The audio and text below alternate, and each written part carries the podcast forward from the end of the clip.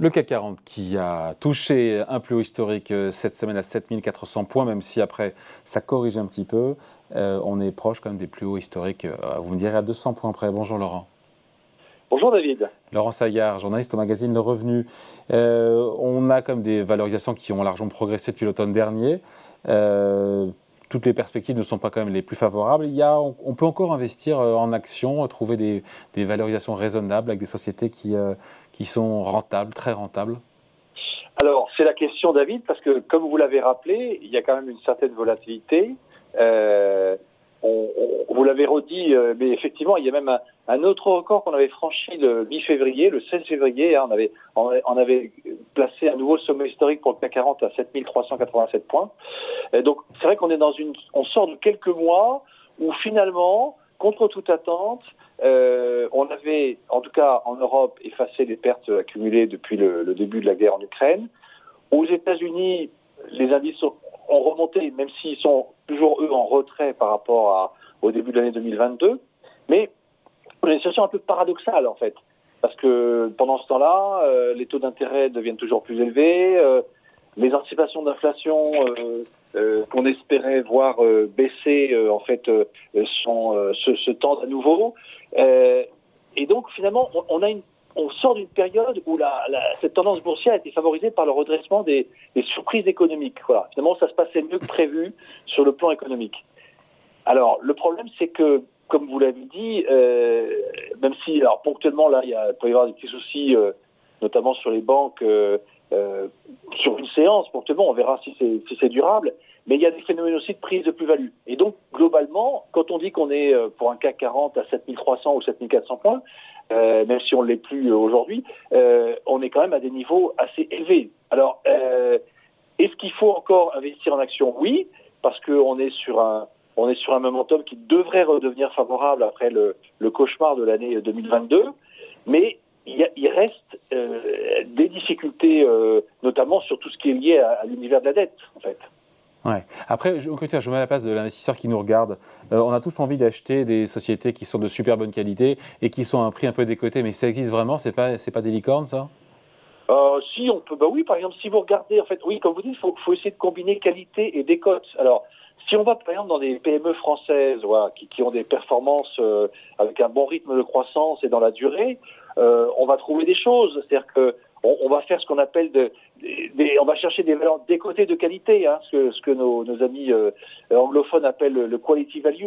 C'est-à-dire qu'en fait, on va chercher des valeurs qui ont un, une, décote vraiment importante, euh, soit et notamment même sur le quand on examine la, la rentabilité de leurs fonds propres. C'est-à-dire que, pour donner quelques exemples, par exemple, si, vous prenez des entreprises qui qui sont peut-être pas les, les stars de la cote, mais qui sont des entreprises familiales, euh, qui ne survendent pas leurs perspectives de bénéfices, euh, eh bien, euh, on va retrouver des, valeurs comme S2I, Katana, euh, Ipsos, Publicis, euh, Merced, ou même par exemple le groupe euh, Guilin, avec une remarquable percée technologique. Mais vous trouvez aussi des valeurs bien connues comme Trigano, Soprasteria, ou même Veralia dans, hein, l'univers du, verre, de Richebourg ou Séché Environnement dans la gestion de, de, des déchets, de l'environnement.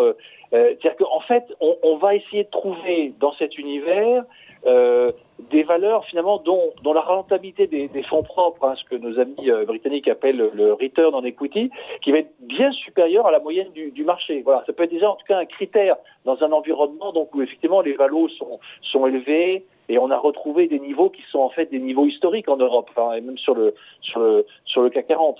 Voilà. Alors c'est vrai qu'avec un critère comme ça, vous allez me dire, ben, on va Il en reste tout de suite beaucoup, en hein. Oui, on va mettre en tête aussi les vedettes de la côte parisienne, parce que notamment les acteurs du luxe, parce que en fait, ce qui se passe notamment sur les derniers mois, c'est que ce sont des, des valeurs effectivement particulièrement favorisées euh, dans cet environnement quand il y a des surprises économiques euh, favorables. Mais ben, je peux vous citer euh, dans une petite section que nous nous faisons. Oui, il y a une sélection même... de sept actions ouais, on... pour le revenu, voilà. des boîtes encore une fois qu'on ne paye pas trop cher, mais qui sont de bonne qualité. Alors on va retrouver Bon, c'est un peu incontournable, mais on va, on va remettre quand même LVMH. Hein. On va mettre aussi euh, Total Energy parce que, euh, eh bien parce que le secteur, euh, voilà, profite de l'environnement. des, des, des, valeurs comme Thales parce qu'elles profitent d'un environnement conjoncturel favorable. Voilà, mais aussi euh, du Valourec ou, ou Veralia. Ah, du Veralia, on a reçu le patron de Veralia, justement. voilà. Donc là, vous êtes bien placé pour savoir euh, voilà pourquoi ça peut être euh, intéressant dans, dans, ce secteur où il y a effectivement un vrai euh, des bonnes perspectives, mais ça va être aussi voilà du Cap Gemini ou même GTT parce que voilà GTT a reçu des commandes là récemment pour de pour des, cuves de faire des cuves de méthanier euh, dans, dans, un, dans un environnement énergétique toujours difficile. Mais voilà, en fait, dans un environnement, les taux d'intérêt, on, on, vient, on, on, le sait, vont encore augmenter cette année. Alors, on n'est pas encore arrivé au plateau il faut privilégier des actions de, de, bonne qualité, un prix raisonnable, avant que la problématique de la dette des États et de la dette des entreprises bah, ne devienne encore plus inquiétante euh, voilà, dans les prochaines années. Notamment pour les boîtes qui sont assez endettées. Qu'est-ce qu'on lit sinon tranquillement ce week-end dans le eh ben, magazine écoutez, on, on, on, revient en fait ce, week-end aussi sur un secteur euh, qui est, qui est, celui du, des, du pétrole et des, des, énergies fossiles en général, parce qu'on s'est permis d'ailleurs de titrer euh, L'or noir brille encore malgré la révolution verte, puisque c'est un peu le paradoxe. Hein, tout, tout l'univers des, euh, des énergies fossiles, en fait, euh, est un bon support boursier, alors que l'objectif pour 2050, c'est zéro émission carbone nette. Euh, et là, on revient notamment sur comme celle que j'ai citée, Total Energy, mais sur des valeurs comme Technip Energy, Rubis ou CGG, ou même Valourec que j'ai cité également, en rappelant à, nos lecteurs que euh, le prix de l'électricité et du gaz sont revenus à leur niveau de 2021. Hein, ce ce, ce qui n'est pas encore traduit dans les chiffres de l'inflation, mais on est sur ces secteurs-là, on est revenu au niveau de, de 2021. Et puis euh, euh, on, a aussi, on revient quelques, un petit peu sur certaines valeurs, quelques grandes valeurs de la, cote, notamment Veolia et, et. Allez, merci beaucoup, Laurent Saillard, journaliste au magazine Le Revenu. Merci à vous, bon week-end, salut. Merci, David. Au revoir.